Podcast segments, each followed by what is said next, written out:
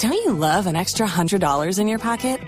Have a TurboTax expert file your taxes for you by March 31st to get $100 back instantly. Because no matter what moves you made last year, TurboTax makes them count. That means getting $100 back and 100% accurate taxes only from Intuit TurboTax. Must file by 331. Credit only applicable to federal filing fees with TurboTax full service. Offer can be modified or terminated at any time. ¿Qué tal Andrés? ¿Cómo le va? ¿Cómo vamos? ¿Cómo amanece hoy? Capi. ¿Cómo están? ¿Bien o no? Bien, muy contento, muy alegre, pues sentimientos encontrados porque venía de una tristeza y, bueno, se le pudo dar a la familia un cambio de pensamiento que fue ese título de ayer. Así es. Eh, J, el capitán No, del la, la, team. La- la tristeza fue por lo de la muerte del abuelo. Eh, Andrés, ya, ya hablamos de, de los 90 minutos con Buletis, pero venga, tengo una inquietud con lo de los penales. ¿Cuándo definieron la lista y el orden? Y el orden de los cobradores que tiene algo particular. No, eso se definió de una en cuestión de segundo. El profe dijo primero, segundo, tercero, cuarto y chao, ya estaba la lista. A lo bolillo. Ya, él, sí, a lo bolillo, hacía la barraca. Eh, ¿Cómo así? de una de una puso los que iban a patear y ya tenía que, que estar a la altura cada uno lo que sí pues estábamos diciendo que fuéramos muy serios y, y muy congruentes con lo que era el partido y lo que pedía el partido y, y lo que necesitábamos para poder ganar el compromiso Ajá, a lo bolillo, a lo Andrés eh, Cadavid, escuchen esto. A lo bolillo, a lo Andrés. Escuchen esto. sí claro ¡Campeones, hijueputa! Diga, ¿campeones qué? ¡Campeones, qué paridera tan hijueputa!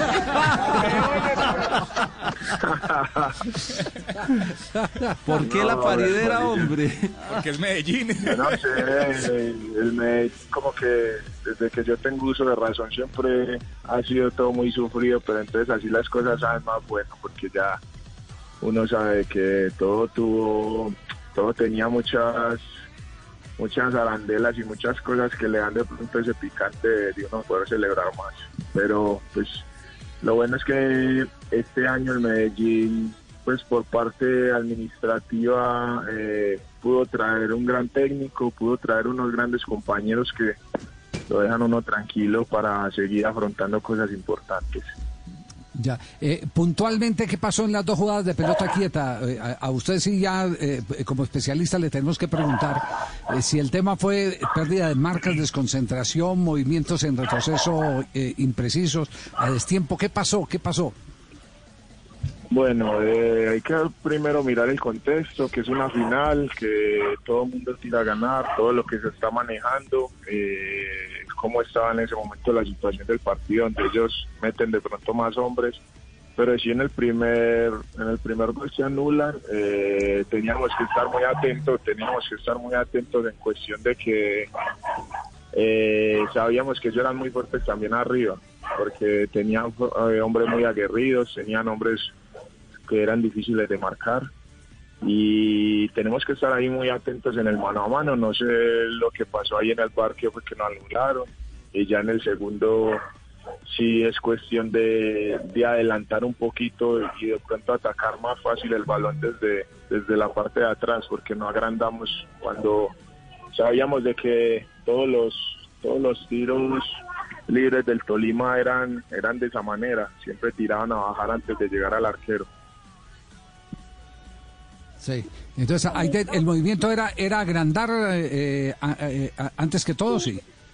El, según el- lo que estaba haciendo el Tolima en diferentes partidos anteriores, eh, siempre eh, con Campas y, o la persona que le pegaba, el balón trataba de bajar antes de, de llegar al, a nuestro arquero o al, arquero pues que ellos estuvieran atacando para así cualquier compañero poder tocarla y- o de cabeza entrar a ese balón. Eh, creo que eso era lo que teníamos que hacer, de pronto agrandar un poco más para coger el balón ya cuando estuviera bajando y no nos cogiera a contrapié porque queda más difícil.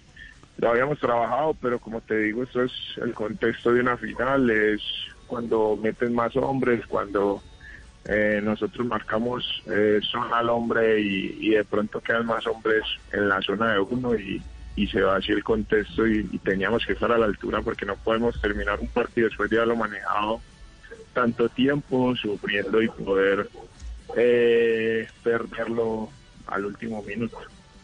¿Cuántos títulos ya?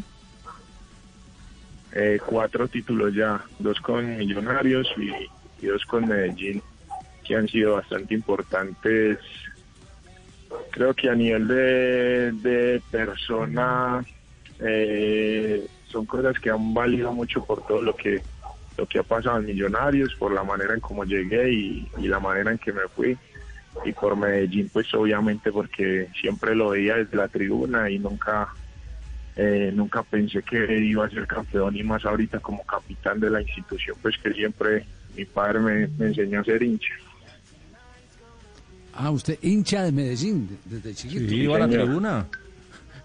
Sí, señor, sí, yo iba a la tribuna cuando los partidos eran a las tres y media y no aguantamos todo ese solecito.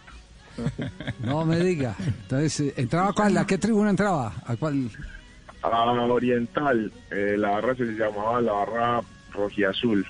Siempre La íbamos a la misma parte. Una foto que yo tengo en Instagram es el mismo, el mismo sitio donde siempre veía los partidos que hace cuando me sentí ahí se vinieron bastantes recuerdos de todo lo que lo que se manejaban en los partidos cuando era, era muy pequeño. Sí. ¿A quién, a qué, a qué jugador recuerda de esos del DIN de esa época?